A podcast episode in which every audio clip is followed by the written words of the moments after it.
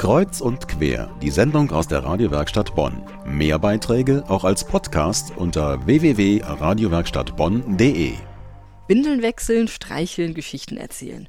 Unser Thema heute hier bei Kreuz und Quer, Babysitterkurse. Und dazu begrüße ich hier im Studio Agathe Blümer. Sie ist seit 40 Jahren Hebamme und leitet eben diese Kurse in der Familienbildungsstätte. Guten Abend, Frau Blümer. Guten Abend. Was kann denn alles passieren, wenn man auf kleine Babys aufpasst? Es kann passieren, dass man zum Beispiel gar nichts zu tun hat. Ist ja oft so, wenn die Eltern nicht in Sichtweite sind, sind das die bravesten und pflegeleichtesten Kinder.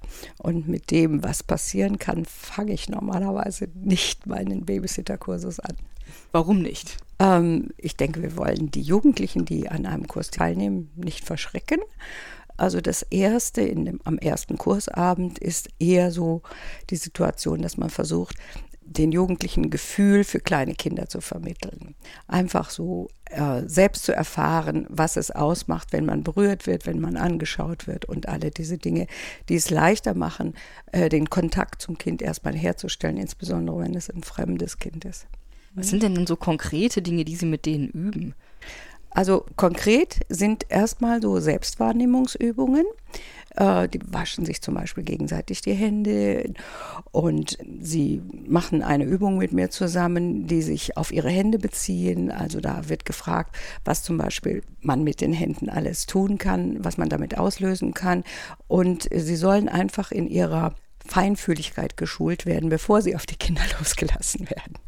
Und richtig konkret wird es dann irgendwie auch? Also haben Sie auch richtige Babys, an denen Sie üben oder sind das dann eher Puppen? Ich merke schon, sie sind genauso ungeduldig wie meine Jugendlichen im Babysitter-Kurs. Der gesamte Kurs besteht ja aus sechs Kurseinheiten, jeweils anderthalb Stunden. Man kann also sagen, dass die Jugendlichen, die teilnehmen, auch etwas auf sich nehmen, um schließlich am Ende dieses Babysitter-Diplom zu erwerben und auch äh, ja, eine gewisse Ausdauer an den Tag legen. Und spätestens ab dem zweiten Kurstag wird dann handfest geübt, in der Regel aber nicht an lebendigen Kindern oder Babys, sondern wir sind ja in einer Familienbildungsstätte und die Familienbildungsstätte verfügt ja über eine sehr gute Ausstattung, was äh, die Vorbereitung von Eltern auf die Geburt und auch auf ihre Kinder anbelangt. Das heißt, wir haben ganz tolle Puppen, die man richtig baden kann und cremen kann und schmieren kann und alles tun und lassen und die fühlen sich auch richtig schwer an. Und auch da machen wir so Übungen mit den Jugendlichen, um einfach die Wahrnehmung zu schulen.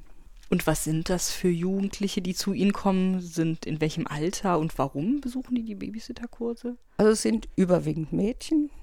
Aber Jungs können auch teilnehmen. können oder? auch teilnehmen. Äh, kommen meist sogar allein dann in diese Mädchengruppe hinein, also einzelne Jungs, selten, dass sich mal zwei zusammentun.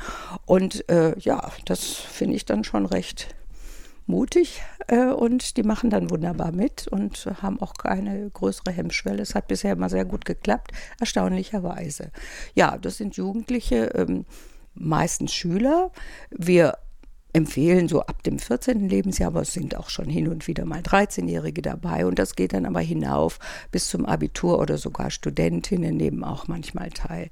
Manchmal ist es eine Vorbereitung auf eine Arbeit, die sie machen wollen oder womit sie sich Geld verdienen wollen. Äh, auch ein Au-pair-Aufenthalt kann schon mal der Grund sein. Aber in der Regel sind es eben Jugendliche, die in der Nachbarschaft, in der Familie, im Freundeskreis Kinder betreuen wollen und sich ein bisschen Geld verdienen wollen. Haben Sie auch so ein bisschen Rückmeldung von dem einen oder anderen, der dann so in die freie Wildbahn der Säuglingsbetreuung entlassen wird, wie das dann tatsächlich hinterläuft?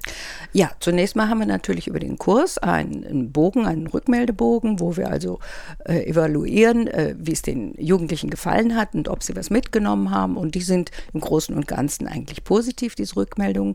Dann verfügen wir auch über eine Liste, mit den Namen derjenigen, die bei uns äh, dieses Programm absolviert haben, die ein Babysitter-Diplom erworben haben. Und interessierte Eltern können sich dann anhand der Liste auch darum bemühen, die entsprechenden Jugendlichen zu bekommen wenn die Jugendlichen halt üben an der Puppe, die lernen ja. dann ja auch Windeln wechseln. Jetzt ist ja. natürlich so ein lebendiges Kind, was dann strampelt nach allen Seiten und ähm, gleichzeitig Pipi und Kaka überall produziert, natürlich auch was anderes irgendwie als so eine Puppe.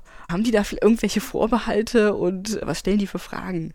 Also es ist erstaunlich, wie wenig Berührungsängste die Jugendlichen haben. Also es gibt sicherlich Menschen und je jünger sie sind, desto biologischer läuft es eigentlich ab, die von Natur aus die Begabung haben, auf die richtige Art und Weise auf Babys zuzugehen. Viele von uns verlernen das im Laufe des Lebens, zum Teil auch schon die Jugendliche. Und deshalb versuche ich sie eben an diese eigentlich ganz selbstverständlichen Sachen zu erinnern oder ihnen einfach äh, so ein Bauchgefühl zu vermitteln, dass sie darauf vertrauen können, dass sie dann eigentlich, wenn sie instinktiv handeln, sehr viel richtig machen. Nicht alles, aber sehr viel.